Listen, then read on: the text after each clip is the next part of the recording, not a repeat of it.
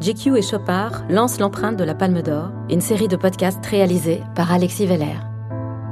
Que se passe-t-il vraiment dans la tête des cinéastes lorsqu'ils attendent le verdict? Et à quoi ressemble l'après Palme d'Or? Six lauréats se confient comme rarement sur leur expérience intime. Dans cet épisode, les aventures rocambolesques de Nanni Moretti. La Palme d'Or. Palme d'Or goes to. Palme d'Or du Festival international. La Palme d'Or 90. La Palme d'Or. La Palme d'Or a été attribuée. J'ai vu un chariot avec dessus un sac en plastique et à l'intérieur il y avait quelque chose. Et cette chose, c'était ma palme d'or. En 2001, c'est Nanni Moretti qui gagne la Palme d'Or pour son film La Chambre du Fils. Après avoir échoué à plusieurs reprises, l'Italien décroche enfin cette récompense qui lui échappait jusque-là. Pourtant, une fois entre ses mains, il a bien failli la perdre à jamais.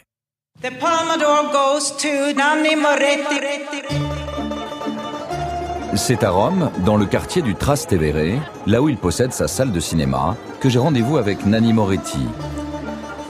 Giovanni, de son vrai prénom. Et comme dans une scène d'un film italien, il arrive sur sa belle Vespa bleue et ses lunettes de soleil. Entre le Festival de Cannes et Nanni Moretti, c'est comme une grande histoire d'amour.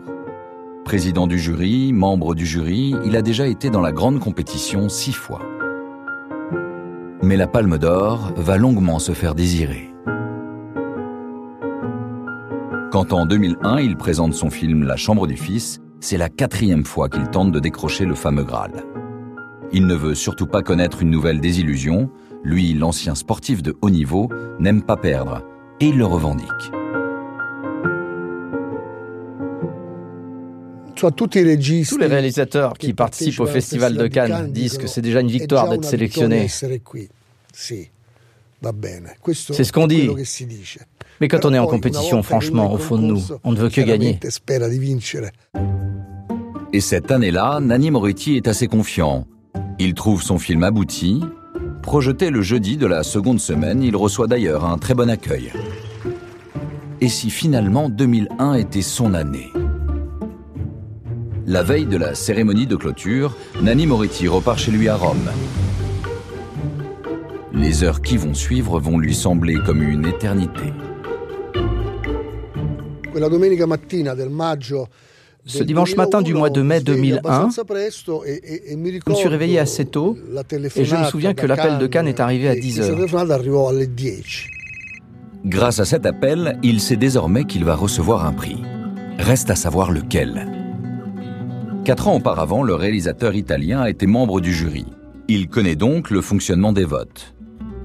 Alors, tout en préparant sa valise, il va se lancer dans des calculs insensés, comme pour tenter de savoir si cette fois, il reviendrait à Cannes pour la palme. Je savais que le dimanche matin, le jury se réunissait et commençait par le prix le plus important, par la Palme d'Or. Alors, s'il y avait un peu de discussion, peut-être que cet appel correspondait à la Palme d'Or. En revanche, si les décisions avaient été prises très rapidement, c'était un prix peut-être moins important. Dans l'avion, une seule question hante l'esprit du cinéaste romain. Vais-je enfin gagner la Palme d'Or? Lors du traditionnel tapis rouge, il cherche la moindre information. Quand il arrive en haut des marches et qu'il salue le président du Festival de Cannes, c'est plus fort que lui. Silencieusement, je le suppliais par le regard de me dire quelque chose. Et lui m'a regardé et avec un ton volontairement inexpressif m'a dit C'est pas un mauvais jour. Et basta. Pour Moretti, tout se bouscule. Toute rencontre, tout regard, toute remarque est sujette à interprétation. Dans les couloirs du palais, il croise David Lynch, lui aussi en compétition avec Mulholland Drive. S'ensuit une scène digne d'un western. Je ne pensais pas que David Lynch me connaissait. Je passe à côté de lui et j'entends sa voix qui dit Nani, un jour ou l'autre je te tuerai. Je lui ai répondu Mais je ne sais pas ce que j'ai gagné en fait. Et il m'a dit C'est pas important, je te tuerai quand même. Ambiance. Quelques minutes avant la délivrance. Après plusieurs échecs, le talent du réalisateur italien est récompensé. Sur le chemin triomphant qui le mène de son siège à la scène, dans sa tête défile alors un autre film. À ce moment-là, quand tu descends ces escaliers, allant vers la scène, te reviennent en tête toutes les disputes, toutes les discussions, cherchant une solution d'écriture ou une attaque de montage. Voilà, parce que lorsqu'on fait un film, on passe par beaucoup de moments.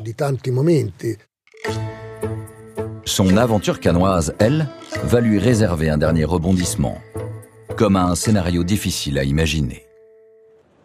Le lendemain de sa victoire, Nanni Moretti prend l'avion pour Rome. Il ne veut surtout pas se séparer de sa palme d'or, de peur de la perdre ou de la casser. Il décide alors de la garder avec lui, dans un sac en plastique, pour plus de discrétion. Mais une fois arrivé chez lui, ni lui ni sa collaboratrice, avec qui il a voyagé, ne savent où est passé le fameux sac en plastique. Je l'ai regardé et je lui ai dit Mais c'est bien toi qui as la palme. Ne me fais pas marcher, c'est toi qui l'as. Non, moi je l'ai pas. Tu rigoles. Bref, j'avais oublié la palme d'or à l'aéroport. Commence une course contre la montre. De chez moi à l'aéroport, je ne suis jamais allé aussi vite de ma vie. Jamais j'ai autant poussé ma voiture. Quelques feux rouges brûlés, une belle pointe de vitesse sur l'autoroute, et en moins de 20 minutes, il est de retour à l'aéroport Fiumicino. Quand je suis arrivé à l'aéroport, j'étais en furie. Je ne comprenais plus rien. Il réussit finalement à retourner près des tapis roulants, là où il avait récupéré sa valise il y a à peu près 40 minutes désormais. Quand soudain, telle une vision, une image arrêtée, un miracle. Il y avait ce petit chariot pour les valises qui était là. Ce petit chariot très élégant, tranquille, le petit chariot, avec dessus le sac en plastique. Et dedans, il y avait ce quelque chose. Et ce quelque chose, c'était ma palme d'or. Lui qui avait mis tant d'années à gagner cette palme d'or, en moins d'une heure, il avait failli la perdre à jamais. On comprend mieux alors pourquoi, aujourd'hui, il l'a presque calfeutrée. Personne n'a plus le droit de la toucher. Je l'ai mise dans une armoire et mes collaboratrices, par peur de l'abîmer, ne veulent pas la nettoyer. Donc elle se ternit petit à petit. Elle n'est pas visible. L'empreinte de la palme d'or est éternelle.